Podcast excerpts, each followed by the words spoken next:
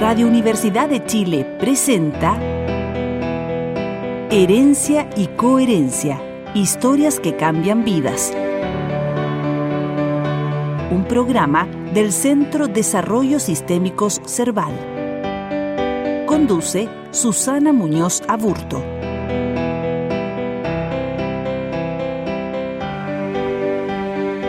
Buenas tardes amigos, darles la bienvenida a un nuevo programa de Herencia y Coherencia, historias que cambian vidas.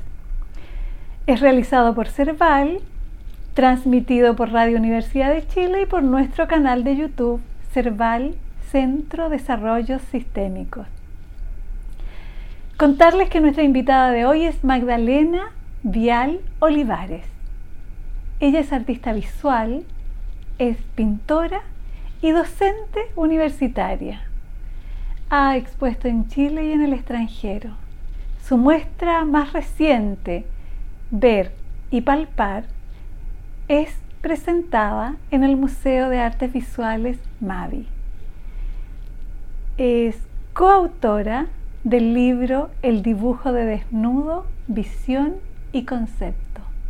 Magdalena, gracias por aceptar esta invitación. Para nosotros es un placer tenerte acá con nosotros. ¿sí? Gracias a usted. y, y bueno, yo quisiera comenzar esta entrevista preguntándote acerca de lo que ha significado el arte en tu vida. Eh, bueno, gracias a ustedes por invitarme. Estoy súper contenta de poder conversar y, contarte un poco de mi experiencia. Para mí el arte ha sido como me ha acompañado siempre.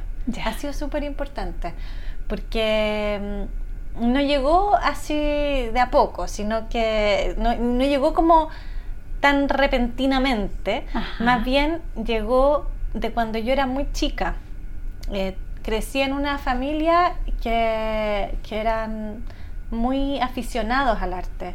Mi mamá era artista, tenía un taller en la casa, mi papá era una persona muy culta, es una persona muy culta, y mm, tenía muchos libros de arte en su casa, los dos eh, nos llevaban a, ver muchas eh, exposiciones, era una familia que tenía un, un, interés muy, muy profundo por la cultura, por el arte, por la literatura, por la música, entonces, eh, de alguna manera yo me formé en una casa que estaba eh, rodeada de, cosas de arte, digamos, de, cuadros, de libros. Entonces mi relación fue como muy natural y ha sido, y es algo que me ha acompañado toda mi vida en realidad.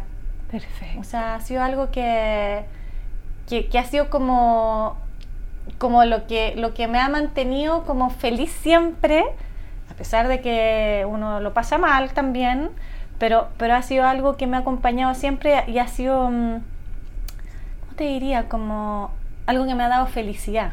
Qué buenísimo. Entonces, eh, esa es como la relación que yo tengo con el arte, que es como, como muy mm, muy primera, muy de, de, mi, de mi infancia, muy primaria, sí. sí. sí. Magdalena, y me surge preguntarte, es como, ¿qué expectativas, qué se decía de ti mientras tú estabas siendo gestada? ¿Cuáles son las historias? No, no, sé. No, mira, cuando yo estaba siendo gestada no tengo idea porque nunca le he preguntado a mi mamá eso, pero sí sé eh, que ellos, que mis papás, al tener esta inclinación por la cultura, yo creo que de alguna manera traspasaron eso en mí y de alguna manera mis papás eh, como que siempre me apoyaron mucho en esta en estas mm, actividades mías.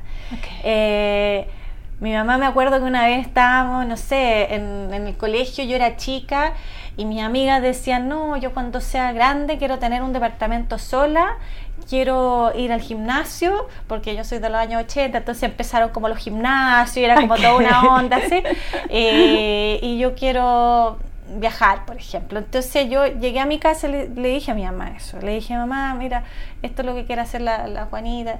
Entonces yo le decía, yo, yo quizás tengo que hacer lo mismo. Y mi mamá me decía, es que no, no, no me dijo, tú no eres para eso, tú tienes que hacer algo interesante. Tú tienes que pensar en una vida mucho más interesante que eso. Oh. Entonces, eso a mí me marcó, porque, porque en el fondo, de alguna manera, ella se daba cuenta de que yo tenía una sensibilidad hacia cierta área que tenía que ver con el arte, tenía que ver con, con, esa, parte, Con esa y que eso yo lo podía desarrollar y, y en el fondo ella fue un gran ejemplo para mí. Mi mamá una persona que, que, mm, que ha sido, que ya tiene su edad, pero es, es ingeniero y artista y fue siempre como un ejemplo de vida para mí porque tuvo una vida súper interesante y, y entretenida y, y- y en el fondo mm, en el fondo no sé si ella pensó eso cuando me estaba gestando, pero sí me lo inculcó desde chica, Ok. eh, eso de pensar en algo más que lo común y corriente, lo típico que uno puede hacer, Ajá. Como que siempre me hizo ver esa otra parte de- de- del mundo, digamos. De otra parte del mundo. Sí. Y, y de niña, así como de, de jardín, Era muy tímida, muy, Tímida. muy tímida, Mm. eh, hablaba muy despacito y mm, muy como introspectiva, pero bueno, tenía mi carácter, pero era muy para adentro. Y, sufría un poco por eso, la verdad. Era, era, sí, sufrí un poquito por eso, era muy, muy como para adentro. Y en la medida que fui desarrollándome y entré a un colegio, qué sé yo, que era mixto, que era quizás un poco competitivo, bueno, muy bueno, eh, tuve que como sacar como, como fuerza, digamos, y, y ir imponiéndome, qué sé yo, y, y como, qué sé yo, ir mostrando cómo yo era, porque siempre tenía esa, esa inquietud, como muy como de, de- de- de que me gustaba hacer cosas de arte, qué sé yo, hacer. Y vendía todo, eso sí, eh, eh, para eso tenía personalidad, todo lo que hacía lo vendía. vendía. Entonces hacíamos en el turno del colegio, ah, qué sé yo, yo hacía libros de, de- de cuentos dibujados por mí y los hacía yo enteros, los cosía, los dibujaba, hacía unas historias como con tres, cuatro palabras y se los vendía a las mamás del turno. Algunas me compraban, otras no. Entonces, hacía ese tipo de cosas, hacía exposiciones, la subía a la escalera y cobraba entrada. Después como organizaba- cultural. organizaba como esas cosas así y me entretenía en eso. Genial. Esos eran como los juegos que yo hacía, así como de, de tipo, de ese estilo. era. Claro, obvio que, obvio que mamá decía, no, tú estás para otra cosa, no para andar como en la Claro. cotidianeidad como de, Claro. de ese momento. Sí. Sí. ¿Y, y qué, qué ha significado para ti ser mujer artista? Eh, mira, es que nunca cuando estuve en el colegio ni, ni familiarmente Ajá. me planteé que eso podía ser un problema. Ya. Nunca tuve, nunca tuve esa idea como de que por ser mujer yo tenía menos posibilidades. Ya. Eh, pero cuando entré a, a estudiar, me di cuenta que habían muchas mujeres eh, en, la, en la escuela de arte, digamos, y donde yo estudié, eran casi puras mujeres, pocos hombres, y que los profesores eran bastante barreros con los hombres. Imagínate. Después lo entendí más, porque claro, eran pocos, entonces los tenían que motivar. Pero ahí empecé a cachar que igual había un sesgo ahí. Ok. En, en el colegio, y ni con mi familia me lo planteé, porque yo tenía una mamá muy fuerte, ingeniero, profesora de ingeniería en la Universidad Católica, yo la acompañaba a sus clases, ella, ella no tenía, de repente no tenía con, con quién dejarme, Ajá. entonces yo tenía que ir con ella y hacer la clase de termodinámica al lado de ella, Ajá. y hacer dibujos mientras ella hacía la clase. Entonces siempre tuve una mamá, mujer, muy potente en términos de, de, de profesión y de... mm, y chora, o sea, Ah, claro. fue la única mujer que estudió estudió ingeniería en su generación. Entonces, como que no era, no, no me planteé nunca que ser mujer y artista. No, ser artista para mí era Ser lo mismo. O sea, yo me sentía igual que, que un compañero hombre. Lo que pasa es que no tenía muchos compañeros hombres, esa es la verdad. Ajá. Eran casi puras mujeres. Bueno, y, y, en, la medida que yo he ido trabajando y entrando en el mundo profesional, que yo he sido profesora, soy profesora hace harto tiempo en la Universidad Finisterra, partí siendo ayudante bien joven en la Católica, estudié en la Católica, de, qué sé yo, de profesores súper buenos, de, Eduardo Vilches, de Pedro Millar, de, qué sé yo, de, muchos profesores en la Católica, y ahí me fui a la, a la Finisterra y, y en realidad uno se da cuenta que efectivamente es, es un poco más difícil para las mujeres o hay que luchar más, yo pienso. O sea, cada vez es mejor y menos mal que es así, pero ser mujer artista, por lo menos en mi generación, hay que demostrar mucho. Ahora, si tú eres una mujer artista que viene de un estrato socioeconómico alto, lamentablemente en el mundo del arte te cuesta más. Te cuesta más porque tienen más prejuicios contra ti. Aunque tú seas súper inteligente y hayas hecho magíster, hay prejuicios. Porque es así. Es así. Y, en el fondo, en, ese sentido, para mí, ser mujer artista ha sido bueno y interesante porque he podido poner mis temas y he podido desarrollar, desarrollarme desde, desde ese punto de vista femenino, digamos, pero también he tenido que eh, ser fuerte en, en, poner mis puntos, digamos, y, en, y, en, tratar de hacerme un espacio, ¿te fijas? Em, creo que ahora es, las estudiantes de ahora, en ese sentido, han hecho una buena pega de eh, de, poner ahí sus ideas y de, y de enfrentar las problemáticas, digamos, y, de poder plantearlas en las universidades. Entonces yo encuentro que eso es una, una conquista y algo súper bueno. Genial. Y Magdalena, ¿cómo se manifiesta eh, esta postura en tu arte? Mira, no se manifiesta de manera así como mm, tan obvia. Yo no tengo un arte que políticamente se refiera al problema de la mujer, para nada. Pero sí mi trabajo, mi trabajo es un trabajo que es totalmente genuino y auténtico y que ha persistido. Entonces yo creo que una de las cosas que yo podría decir de mi trabajo y, y cómo se ha manifestado eso de ser una artista mujer es que yo, a pesar de todo, he seguido trabajando todos los días en mi taller y he logrado lo que he logrado por mi mérito, ¿te fijas yo, no?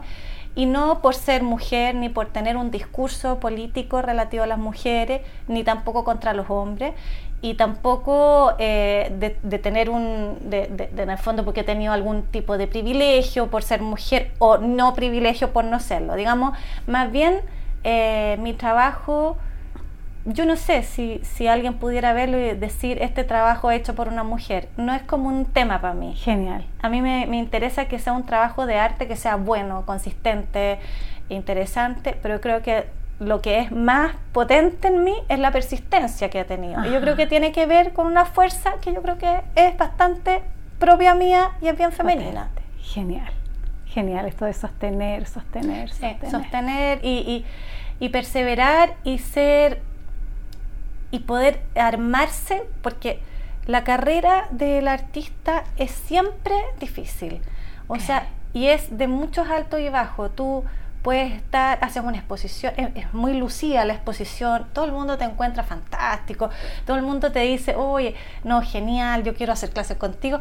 De repente se acaba la exposición y te viene una depresión, te viene una especie de depresión porque todo lo que hiciste y que fue así un trabajo enorme, un trabajo de, de, compromiso total, de entrega total, de repente se acabó eso. Y te quedáis como, no sin pega en mi caso, porque tengo mucho que hacer de clase y todo, pero con esa, esa pega como introspectiva un poquito vacía, Viene, viene ese bajón. Pero la, la, gracia es que yo cada vez más puedo, puedo salir más rápido de eso y seguir persistiendo y y seguir en ese, en, ese, en ese afán. Y eso es lo que me ha mantenido.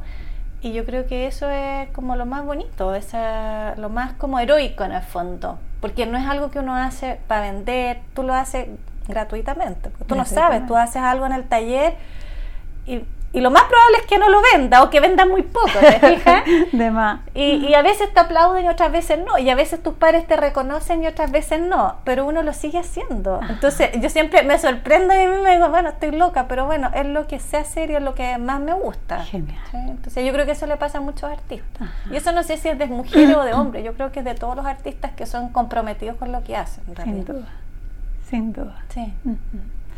Y esto de... Eh, eh, Cuéntame del vacío. Del vacío. Bueno. Ese espacio, ese espacio vacío. Ese espacio eh, es bien heavy cuando te pasa. Cuando, cuando uno termina de hacer algo y, y está con ese con eso que ya terminaste de hacer esta exposición, ya no estás yendo con esa rigurosidad al taller todos los días como lo hacías antes, estás como en una situación de, de, vaciamiento en el fondo, no, sé cómo explicarlo. Eh, enfrentarse a eso es difícil, pero también creo que es súper importante. O sea, cuando me ha pasado, y me ha pasado muchas veces, eh, es un momento muy difícil porque sientes que no tienes de dónde agarrarte en el fondo, dónde estás como, claro, y no, no, sabes cómo hacerlo, digamos. Porque ya eso que tú pusiste toda tu ficha ahí, ya se acabó, te fijas, ya no lo soltaste, ya quedó en el aire, en la gente, en, que eso como es precioso. soltaste toda la obra. claro. Y, y entonces dice, bueno, pero tengo que empezar como de nuevo y uno tiene esa sensación de que hay que empezar como cosas de nuevo, pero que es falsa, porque en realidad uno vuelve a retomar. ¿Te fijas o no? En algún momento vuelve a retomar. Entonces, al principio me angustiaba mucho cuando me pasaba eso. Era una angustia, así como que, no, ¿para qué hago esto? Bueno, un permanente cuestionamiento. Pero cada vez eh, es más corta ese periodo de angustia y ya más o menos, claro, ya sé manejarlo, sé que me va a venir. Entonces, bueno, me acuerdo que tengo un taller, me acuerdo que tengo libros, me acuerdo que puedo ver, nutrirme de otras cosas, puedo ver películas, puedo recurrir a, a esas como automotivaciones que uno se hace como artista, digamos, porque uno, uno como artista puede sacar de todo en el fondo, puede sacar de, de, lo que tú ves en la calle, de los sentimientos, de los libros, de los otros artistas, de las películas. Entonces uno empieza como de nuevo como con ese esa alimentación. Como a regenerarse. A regenerarse, claro. Y de, repente empiezas nuevamente a ordenar el taller, a mirar y a, y a ver cómo puedes retomar. Pues. Y ahí van apareciendo cosas. Pero es muy importante ese momento de vacío. Sin duda. Es muy importante porque es un momento como de, reflexión y, de inventar, de, imaginación también, de, de imaginarse, de, de de, sacar de la nada. A veces es importante eso. ¿Te fijas? Eh, hacer una sopa rica. Yo tenía un profesor que, que, que decía, ustedes tienen que hacer una sopa súper sabrosa, pero con puro hueso. Genial. Entonces eso me quedó grabado. Es como el hueso y la médula de los huesos. Claro, así como... claro. En el fondo de algo que no, no, que tú crees que no, ya no, no lo exprimiste, ya no vas a sacar nada más, que ya no tiene nada, de eso tienes que hacer una sopa sabrosa. Y uno cree que no lo va a poder hacer, pero finalmente lo hace. ahí está la creatividad, pues la imaginación y todo eso. Sí. Así que. Mm. La voz ¿Qué, ¿Cuál importancia tú le das a la voz? Eh, la verdad, no sé, como que no, me lo había planteado. La voz, sí, la verdad no me había planteado esa, esa, esa, nunca me ha gustado mucho mi voz. Siempre he encontrado que tengo una voz, eh, cuando me escucho no me gusta escucharme. Eh, porque siento que tengo una voz como muy, muy así aguda. Eh, pero me encantan las voces roncas. Me encanta la tranquilidad en la voz, cosa que yo no tengo. no tengo esa gracia. Porque soy muy apurete, no sé. Eh, pero sí, el sonido en general, el sonido de la voz, lo grave, lo agudo, sí, para mí tiene, tiene una importancia. Eh, más bien a nivel más de sensibilidad, más de sensación. Ajá, sí. Pero la verdad no me lo había planteado así como la, importancia de la voz. Bueno, tenía una, una compañera, hizo un magíster que era de, profesores de la universidad. Entonces habían profesores de teatro. Ya. Y habían profesores de arte y de diseño. Todos los profesores estábamos haciendo el magíster, que era en prácticas artísticas contemporáneas. Ah, Entonces, una amiga mía, actriz, que es profesora de la universidad, me decía, Maida, tú me, hagamos un trueque, tú me das un cuadro tuyo y yo te hago clases de voz. y yo decía, ¿por qué me lo dirás? Debe ser porque soy muy pitúa de voz. Genial. Sí. como, sí. sí. yo, yo te preguntaba por la voz porque en esto que tú dices que eras como tímida de chiquita mm. y que tuviste que imponer la presencia, y yo digo, es como sacar la voz, ¿no? Ah, sí, pues bueno. Sí, sí, por ahí. Era muy tímida y estaba en un colegio inglés. Entonces iba una profesora que era, era de inglés y que anotaba en la pizarra y me preguntaba, y tengo la imagen grabada de que me preguntaba una cosa y que yo le decía, súper calladita así. Y me decía, louder, louder, súper fuerte. Y yo me asustaba y me ponía a llorar. Entonces, es como que tenía esa cosa de que hablaba muy despacio y, y yo creo que era de puro tímida que era. Y ahora la gente yo le digo que era tímida y no me cree. Imagínate. Pero como tú tímida. No, sí. Pero uno vuelve a retomar eh, como uno es siempre al final. Sin duda porque mm, me acuerdo que cuando yo hice un, magíster en, Barcelona, en unos estudios, entonces la primera clase que tuve que ir ya era grande, era profesora de la universidad, había hecho un libro, había expuesto no sé cuántas veces, o sea, ya era, no, lo hice a los 20 años, lo hice a los 30 y tan, a los 30. Y me acuerdo que le decía en ese momento, al, al que era mi marido en ese momento, le decía, no, Pablo, no puedo ir el primer día porque no sé qué voy a preguntar. Entonces, en el fondo seguía siendo tímida. Sí, sí Así que bueno, uno, uno es como es siempre en el fondo, aunque trabaje cosas, yo creo. Exactamente. ¿Y el color? El color, el color para mí ha sido, eh, no sé, ha sido como, un, un acompañante energético eh, siempre y en el arte para mí ha sido súper importante. Yo soy súper amante de, artistas del, expresionismo, ¿Ya? que son artistas eh, que, que, del color han hecho como parte súper importante de su obra, como parte del lenguaje fundamental de la obra, el lenguaje expresivo.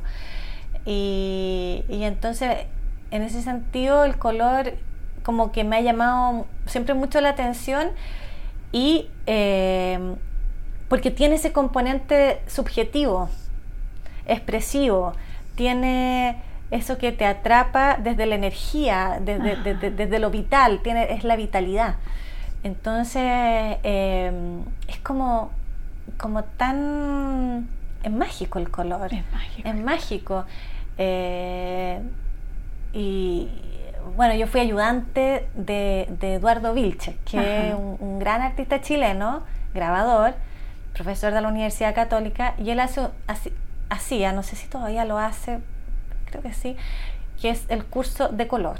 Y ese curso de color es un curso muy interesante porque es un curso que en el fondo te enseña que el color es en conjunto con otro. Es un curso que creó otro artista súper importante alemán que se llama Joseph Albers, que es de la Bauhaus, y que él fue alumno de un alumno de Albers en Estados Unidos. Entonces él trajo ese curso a Chile y ha sido un curso como emblemático que todos los muchos de los artistas lo han tomado, qué sé yo, y él y él ha hecho todo un ha hecho todo como un séquito de alumnos alrededor de él que, han sido como, como muy admiradores de, este curso y de, y de, su obra.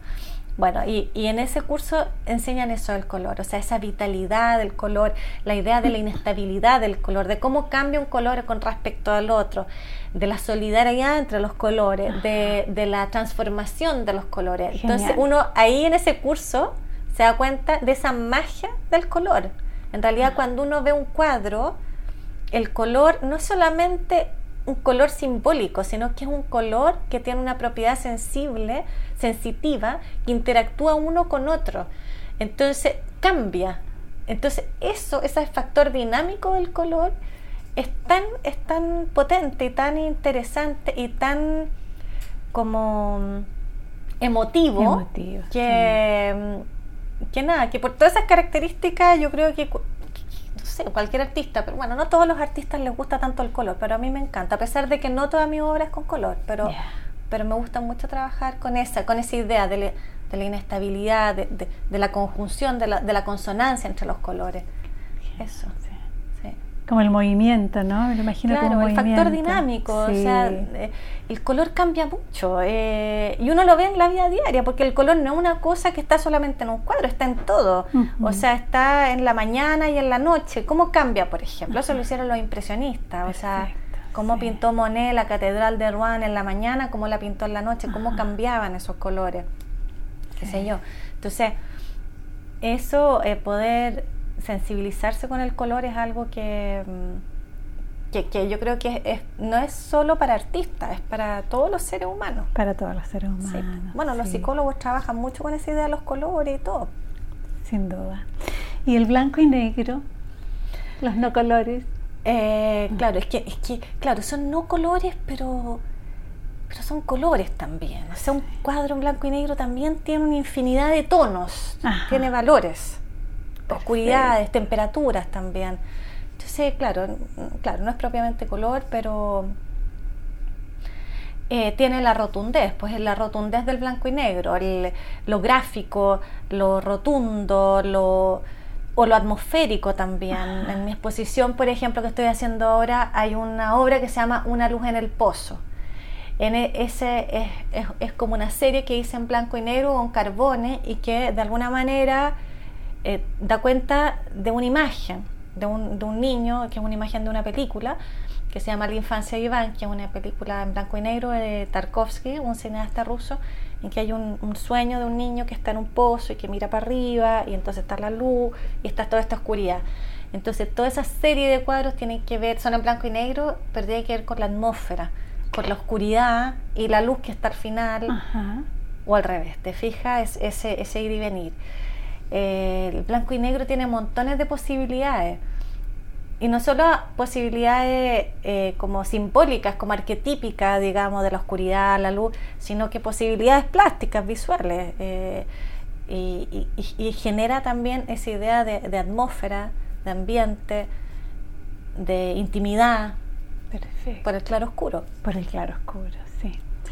Magdalena, yo quería preguntarte a propósito de, el lenguaje de esta entrevista, la piel. La piel y el tacto y el contacto. Cuéntame un poco de eso. Bueno, para mí eso es fundamental, porque el trabajo mío tiene mucho que ver con la materialidad, con, lo, táctil, con, lo, con, lo, que se puede tocar. Entonces, en esta exposición justamente yo hice eso. Yo, en mi exposición se llama Ver y Palpar, en la exposición que estoy haciendo ahora en el mar. Y en, e, en, ese, en esta idea de, de, ver y palpar, yo he desarrollado toda la obra, que, que tiene que ver con hacer una obra que no solamente se puede ver, sino que se puede tocar.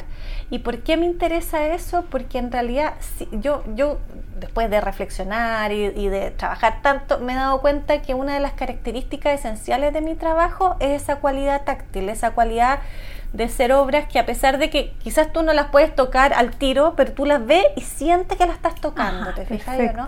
O si no, las puedes tocar y puedes sentir el relieve porque son obras en relieve, en madera, en que yo misma he trabajado con, involucrado todo el cuerpo al trabajar.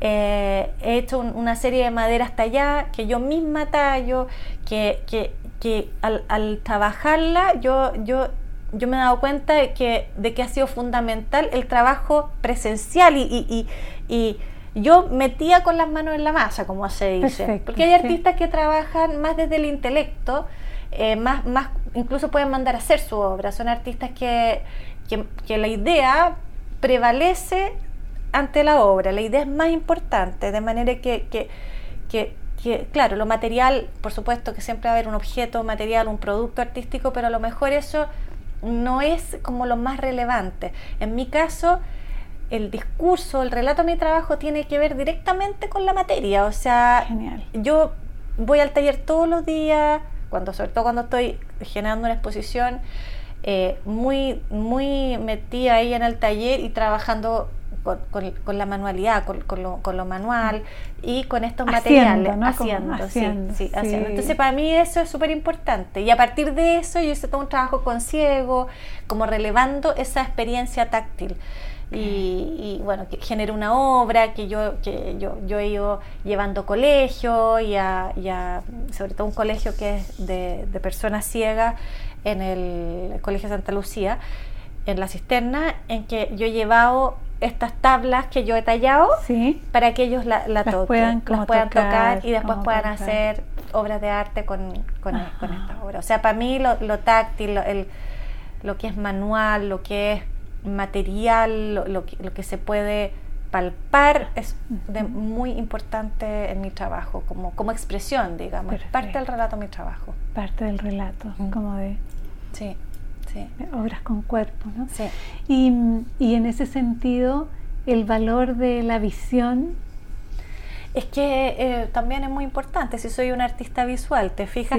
Pero lo que pasa es que la visión, yo, yo pienso que la visión es algo fundamental, obviamente, para cualquier artista, pero, pero también la parte táctil es igual de importante, porque son como yo pienso que la obra de arte se, se puede mirar o se, o se, puede sentir, no sé cómo explicarlo, pero más sinestésicamente se podría decir, como con varios sentidos, utilizando diferentes sentidos. Entonces, tiene que ser una, para mí tiene que ser una obra que, que pueda tener distintas dimensiones, digamos, en la percepción, no solamente la, lo propiamente visual. Entonces yo creo que es importante, obviamente, es muy importante. sin la visión a lo mejor tú, te puedes perder de muchas cosas, te fijas, pero, pero con el tacto puedes ganar otras, te fijas. Entonces por eso, por eso que, para mí el, haber trabajado con personas ciegas me abrió un mundo de posibilidades. O sea, cuando yo llevé las tablas talladas al colegio de ciegos y de repente un niño ciego lo veo y está con los dos dedos metiéndolo en la ranura de la tabla y presionando y generando una especie de gofrado manual, yo me quedé impresionada porque yo nunca le dije a él, haz esto, sino que él solo lo hizo. Ese descubrimiento. El descubrir, el explorar, ¿no? Explorar, esa exploración que hizo él a mí me sirvió como, como dije, no, pero es que esto es increíble, esto yo lo tengo que hacer y, comencé a hacer eso también yo después, en mi ah. trabajo. Entonces, ¿cómo, cómo, cómo puede ver una persona ciega? ¿Cómo, puede, ver? ¿Cómo mm. puede apreciar una obra de arte? Porque... ¿Cómo, ¿Cómo, lo hace? Porque ellos también quieren participar de eso. ¿Por qué no van a participar? Entonces no basta solo con que le describan una obra, sino que es bonito que ellos también puedan hacer una. ¿Te fijas no? Sí. Y no, para mí fue, fue increíble ir a, ir a ese colegio y ver que habían pinturas, que los niños querían pintar con colores, que me decían, yo, ¿qué lápiz quieres que te pase? Yo quiero el rojo. Ellos no sabían a lo mejor cuál es el rojo, pero querían un rojo, querían, sabían lo que significaba eso del color. Entonces eso es precioso, es precioso, es, emocionante y es... Mm y es revelador también.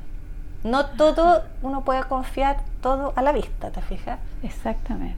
Así que mm, interesante esa, esa idea de apreciar como con, los distintos sentidos el arte. Genial. Y todo en realidad. Sí. Eh, yo quería preguntarte, en realidad se me agolpan las preguntas en mi mente, todas están tratando de salir. Pero quiero preguntarte, voy, voy a, a propósito de la herencia, tu madre ingeniero, artista, tu padre absorbido y produciendo cultura. ¿Qué hay más arriba? ¿De dónde le viene esto a tus padres a propósito de la herencia? Eh, la verdad. Los abuelos. a lo mejor sí. Mi, mi, mi, abuela, mi abuela era bien especial. La ¿Materna? sí, la, familia de mi mamá era bien especial. Eran, la, la, mi abuela era también como bien artista. Él le gustaba la escultura, trabajaba, ah. hacía clases de escultura, estuvo, pero era de otro tiempo, una mujer de otro tiempo, no era tan tan como común a lo mejor para una señora con hijo que vivía, no sé, en una casa con un marido, ser artista. Ella hizo lo que pudo y trabajaba como, pero era muy culta y era llena de vida y era, y era también especial, tenía, tenía eh, esa cosa de que era genial en realidad, nosotros éramos chicos y y ella vivía en Viña. Ya. Y era totalmente independiente. Entonces mi mamá le decía, Bubi, vamos a ir, eran alemanes, Bubi, vamos a ir eh, a verte. No, no, no vengas porque tengo un bridge, tengo tengo, tengo un panorama con unas amigas, a ver qué día vas a venir. Así como que era como que la ella tenía su propio panorama. Pero bueno, mi mamá nos dejaba instalados en las vacaciones y ella nos hacía todo tipo de panoramas, pero los panoramas eran geniales porque eran todo obviamente sin plata, porque ella, no, ella era viuda, tenía una renoleta, arrendaba una parte de su casa, o sea, era una persona que esforzaba la vida, digamos. Claro. No era una persona que tuviera así servidumbre, no, se las arreglaba súper bien y, sola y todo pero le costaba vivir, digamos. Pero ella nos hacía unos panoramas geniales. Entonces éramos chicos, mis hermanos chicos, mis primos, qué sé yo, y nos llevaba a ver unos ciclos de cine, ponte tú, imagínate. Entretenidísimo. claro, en el cine arte de Viña. Entonces, ya niño, vamos a ir a ver el ciclo de cine de Buster Keaton. Imagínate, pues, nosotros éramos chicos, no teníamos idea, pero eran puros panoramas así. Vamos a ir a ver el ciclo de cine de Buster Keaton en la Universidad de Santa, la Universidad de Santa María, ahí en, en camino a Valparaíso. Ajá. Ya, y nosotros íbamos felices, nos moríamos de la risa, íbamos todos en la renoleta. Entonces eran puros panoramas así. Después el ciclo de cine de Chaplin en el Cine Arte de Viña. Después, me acuerdo una vez, ya, vamos a ir a ver el ballet ruso, que eran unos ballets rusos se supone, pero al final no eran ballet rusos, eran unos ballets de unas escuelas de Quilpué y que se caían y que era lo más lote que hay.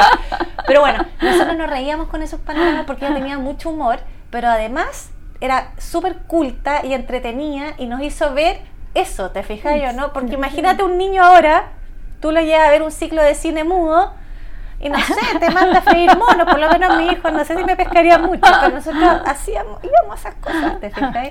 Entonces hay una herencia ahí buena, digamos, de, de o sea, buena, lo pienso yo, a lo mejor para, una para otra persona una lata, además, pero para mí fue fue bonito eso, porque, porque fue algo que, me dejó cosas valiosas, ¿te fijas? Así es. Porque yo aprendí muchas cosas eh, intuitivamente, porque no es que ella me se sentara a darme eh, cátedra sobre Buster Keaton. No, Ahí, no habrías aprendido. No, claro, ella me llevaba y yo veía, entonces sabía. Y yo tengo súper buena memoria, entonces, entonces todo eso me quedó me quedó todo eso como, como una herencia cultural, así, media en el subconsciente y, bueno, y, además me queda, porque como tengo buena memoria me acuerdo los nombres. Entonces mucha gente me dice, oye, pero ¿por qué sabes tantas cosas como de viejo? Y es por eso, te fijas, porque yo creo que me, quedó y bueno, fue genial eso, yo creo que me ayudó mucho. Perfecto. En mi formación, digamos, como persona, ni siquiera como artista, como persona. Claro que también genera como la, potencialidad y la capacidad exploratoria del artista, ¿no? Sí. Sí. Y mm, esto de cómo llegaste a trabajar con personas no videntes.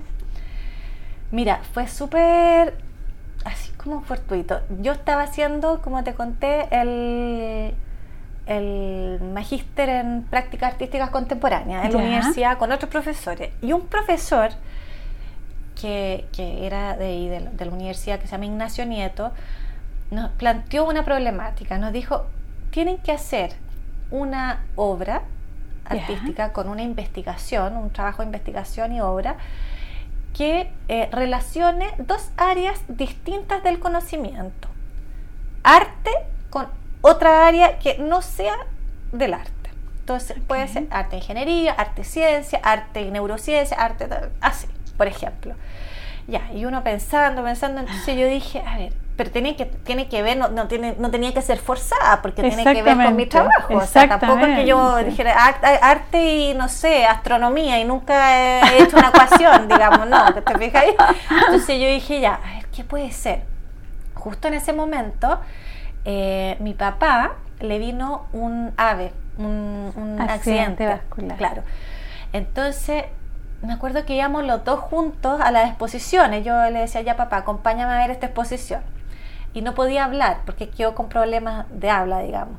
Después recuperó, pero en ese momento no podía. Entonces yo le decía, a ver, ¿qué dice este cuadro, este título de esta obra? Y me decía, un idioma jerigonza, así.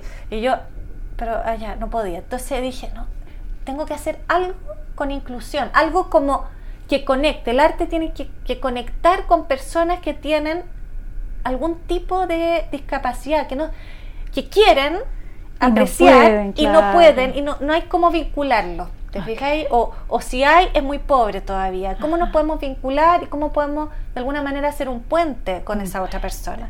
Entonces, bueno, eso con mi papá yo dije, a ver, alguien así, pero no. Y después pensé, eso fue como el, gatillante. Entonces dije, ya, algo con, como, con, con, a lo mejor con educación inclusiva, con y de repente pensé, bueno, mi trabajo tiene esta cualidad áptica, táctil, ya lo tiene en el fondo. Yo todo lo trabajo con las manos, yo todo lo cavo, todo lo tallo, hago, hago eso.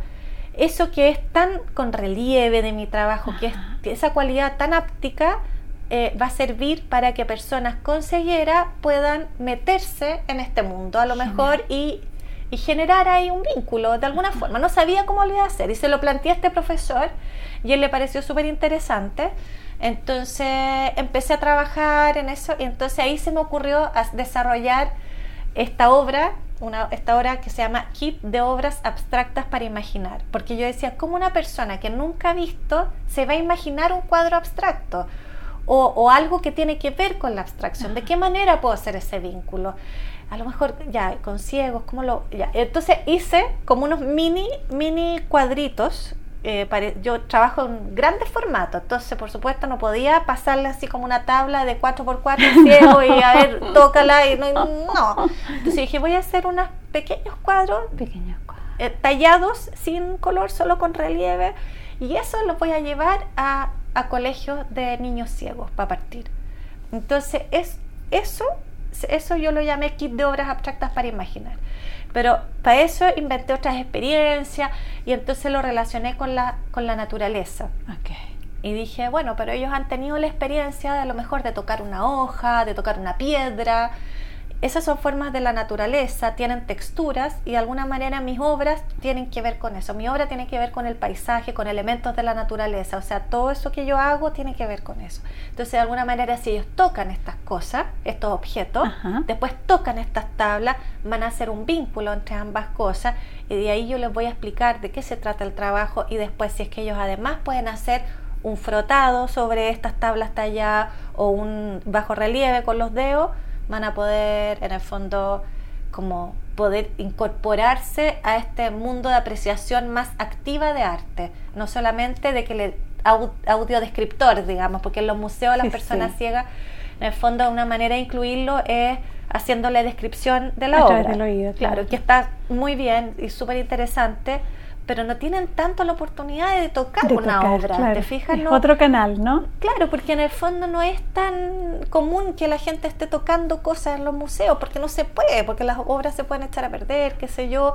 Hay ciertas eh, placas táctiles que las hacen en realidad, pero no hay en todos los museos. Entonces, por eso pensé que eso podría ser como parte de, de esta investigación hacer esta obra que, es que eh, ellos pudieran realmente tocar y tuvieran esta experiencia y que fuera más interactiva y todo. Y así empecé a trabajar con ellos, empecé a ir a los colegios eh, y fui a la corporación de ciegos a trabajar con adultos, me entrevisté con, con personas ciegas para ver, para experimentar con ellos, que me dieran feedback de decir, ¿sabes qué? Esto tiene que ser más con relieve, esto no se nota, esto sí. Bueno, y sigo haciéndolo. O sea, empecé a investigar muchos muchos autores, pues no lo hice solo con la práctica mía, sino que leí muchos papers y, cosas más recientes sobre, sobre estas investigaciones, porque hay mucho escrito, digamos, y también autores más clásicos que se, que se dedican a esto. Pues. Entonces, qué sé yo, pues fue, fue como una investigación bien completa y entretenida y, bueno, y, lo he seguido haciendo y quiero seguir haciéndolo, de hecho. Quiero seguir trabajando en eso. Ha sido súper gratificante para mí. Porque es una manera también de sacar el trabajo propio que es tan solitario, tan aislado, porque uno trabaja en su taller, con su propia investigación, sacarlo un poco para afuera, mostrar, mostrarlo y compartirlo desde otro desde otra desde otra dimensión, desde otra dimensión no no, no, no tan, también no tan egocéntrico, más compartido, menos, menos autoral, digamos, menos, más, más, más vinculante con el otro, ¿te fijas? E, eso me gusta, eso me, ha, sido, ha sido rico para mí, ha sido bueno. Precioso. Sí, Ha sido lindo. Y desde ese sitio, ¿cómo, ¿cómo te viene a ti esto de la docencia? Porque eres académica.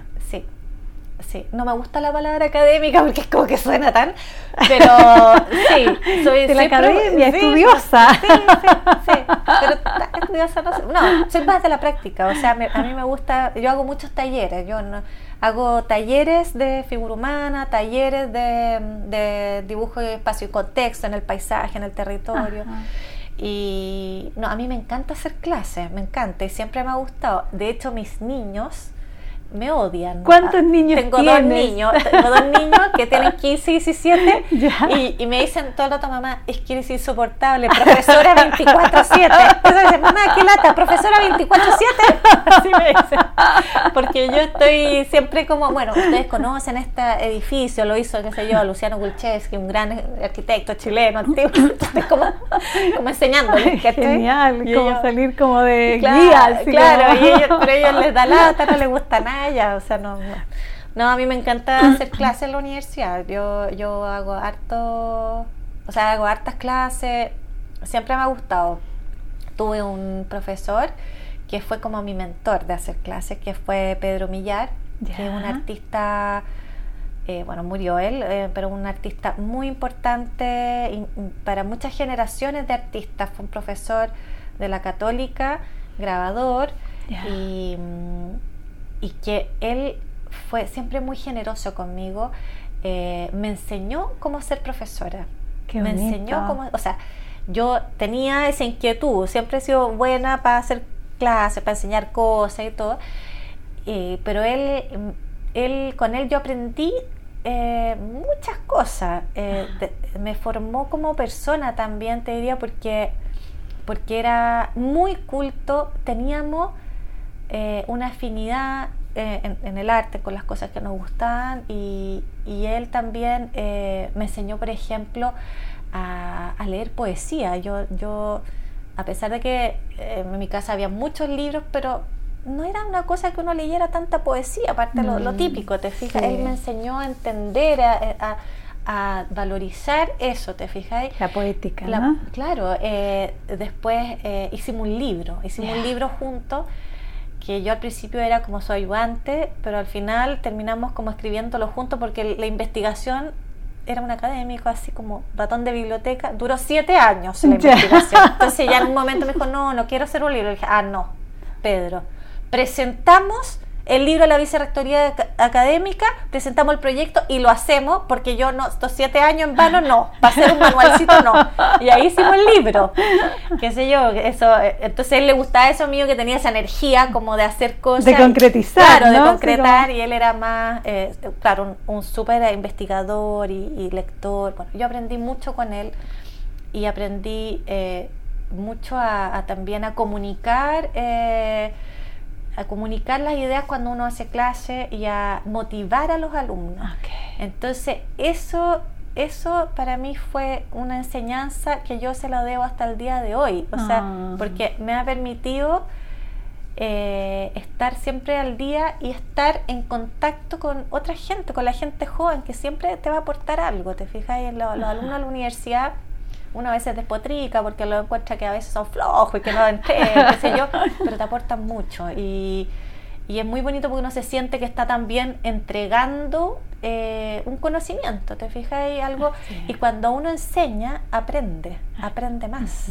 Eh, la, siempre es increíble, pero yo te diría que cuando yo partí eh, siendo profesora era como un alumno más. Y ahora, i- increíble como uno va aprendiendo al enseñar, porque uno tiene que obligatoriamente formarse pues, y, Así es. y estudiar cosas. Y, entonces, bueno, ese profesor la verdad que para mí fue, mm, fue súper importante. O sea, no, me da pena de repente que no le han hecho y yo creo que eso es una deuda que, que yo tengo de hacerle una, una buena retrospectiva en el museo o algo. Es un proyecto que tengo ahí en mente. Un sí, porque fue sí. un artista que, que influyó, influyó mucho en muchos artistas jóvenes como profesor. Pero era muy para adentro, muy tímido, entonces no era mucho de exponerse así, ¿te fijas? Es como más de entregar en silencio Sí. lo que Sí. sus conocimientos. Y a propósito de eso, de la timidez, ¿cómo te vinculas con tus estudiantes que hablan despacito? No, los trato de sacar adelante de todas maneras. O Ah. sea, trato de siempre, eh, bueno, es que en el arte, el, el- el- en el caso del taller, los talleres que yo hago, mucho de lo que hacen los estudiantes lo hacen en cosas, en, pro- en- en dibujos, en acuarelas, En producciones, en producción digamos. de obra, digamos. Entonces, eh, uno se comunica mucho a través de, de eso, ¿te fijas? Ah, el puente. es el puente eso. Entonces, Mm. claro, hay estudiantes que son muy tímidos, pero que tienen una obra increíble y uno va descubriéndola a través de su obra, más que de las palabras. En cambio, hay otros que son súper extrovertidos, pero a lo mejor su obra no, no necesariamente es tan buena, ¿te Es más flojita, sí. Claro, entonces eh, es- es- eso es lo bueno de ser artista, que, que cualquier carácter eh, resiste, porque en el fondo cualquier personalidad va, se va a ver ahí, te fijas si es que tú eres auténtico, obviamente, se hace una obra genuina, se va a ver ahí, te fijas, no hay ni buena ni, ni mala, ni, ni- Sí. claro, hay estudiantes que a lo mejor no se atreven tanto a mostrar y que hay que darle de repente un- una motivación y decirle, oye, esto está increíble, muéstralo, porque esto eh, sigue, o sea, e- es muy bonito cuando uno le puede decir eso a un estudiante y, y- y ese estudiante cree, es capaz de creer en lo que está haciendo y es capaz de, después de mostrarlo. po y de, y, de, y de comunicarlo, porque al final el arte tiene que ver con eso, con comunicar, o sea, es mentira que uno quiere tener los cuadros solo para uno en el taller y que nadie lo vea, yo creo que eso, no, la verdad es que no, uno, uno lo hace pero también le gusta que los otros lo vean, porque es una manera de comunicarse y de, y de obtener afecto también. Obtener afecto, reconocimiento y esas cosas, Sí, ¿no? pues, claro. Magdalena, ¿y el cuerpo? Eh, a propósito del tacto, a propósito de que estás como con cuerpo trabajando y a propósito de el cuerpo humano, Mm. ¿cómo te vinculas con el cuerpo humano, con tu cuerpo, con, el, con otros cuerpos? Es, eh, por lo menos lo que yo hago, eh, la, la vinculación es totalmente importante, o sea, es fundamental. ¿Por qué? Porque todo lo que, lo que uno hace en, en cuanto a- al trabajo, en mi caso, con, con- con el material, está hecho a través del cuerpo. O sea, yo uso en el, en el momento de ejecutar una obra, estoy involucrando todo el cuerpo, no es solo Todo la mano cuerpo, sí. y, y- y el, y- el brazo, digamos. Es todo el cuerpo involucrado. Y esa energía del cuerpo en movimiento, en acción, se traduce en la obra, En la digamos. obra, sí. Hay, hay, hay Son obras con cuerpo. Exacto, son, son obras que registran no solamente registran una imagen, sino que registran el movimiento a través del cual se formó esa imagen. Y en ese sentido, si uno piensa en artistas, hay artistas emblemáticos de eso, pues Jackson Pollock, por ejemplo, ¿no es cierto? Que Jackson Pollock, la gente ve de repente un cuadro de Jackson Pollock que son puras líneas para allá, para abajo. Bueno, pero él, ¿qué es lo que hacía? Él tiraba la tela en el suelo y iba eh, sobre la tela iba haciendo el dripping, que, era el, chorreo de la pintura, ¿no es cierto?, en distintos ritmos y movimientos. Entonces había una organización, era una verdadera coreografía sobre, sobre la tela, ¿no es cierto?, tirando esta pintura a través de un palo, un pincel que iba haciendo así, ¿no es cierto? Entonces, el cuerpo es fundamental en la obra del artista. En, en a lo mejor en algunos es menos evidente, ¿te fijas? Pero pero, pero en muchos de los artistas el cuerpo tiene que ver con la escala de la obra, con, con, por ejemplo, con el movimiento, con la acción que tú haces al trabajar. Por ejemplo, los artistas de la performance trabajan con el cuerpo para expresar el espacio, por ejemplo, ¿te fijas? O sea, hay un montón. Entonces yo creo que el cuerpo es algo que y que se ha visto un poco mermado últimamente producto de la pandemia, porque hemos estado en, el, en, el, computador, y toda la gente, entonces yo creo que es, es una necesidad ahora recuperar eso, ese factor corporal, ese, esa, ese movimiento, ¿te fijas? Yo, yo lo veo que la gente está ávida de hacerlo, o sea, porque lo necesita, porque es algo tan inherente, tan primigenio del, del ser humano. ser humano sí. Y en ese sentido, como artista, un niño, por ejemplo, tú pones a un niño a trabajar en el piso con un papel y se pone en el piso y, se carga y, está usando todo su cuerpo, está involucrando todo ese, ese cuerpo para trabajar. Entonces, es importante. Se me van a quedar muchas preguntas, pero hace rato que ya me están diciendo que se nos acabó el tiempo. Uy, ya se hablado, hablé demasiado, qué latera. Para nada. Pero hay cosas que, querría como preguntarte. Hay, hay dos, dos palabras a ver si sirven como, como estímulo para. Quiero preguntarte por la gestación, por tus gestaciones, y quiero preguntarte acerca de los duelos, las pérdidas. Bueno, yo tuve dos hijos. Eh, uno, que es el mayor, eh, era grande y, fue bien sufrido el parto. Eh, pero, pero fue un, momento, fue un cuando lo, lo, estaba teniendo en la guata, digamos, fue maravilloso. Yo nunca pensé que iba a ser mamá, o sea, nunca pensé como, ese no era como un leitmotiv en mi vida, así como, como hay mujeres que dicen, no, yo siempre supe que iba a ser mamá, yo siempre supe que iba a tener hijos.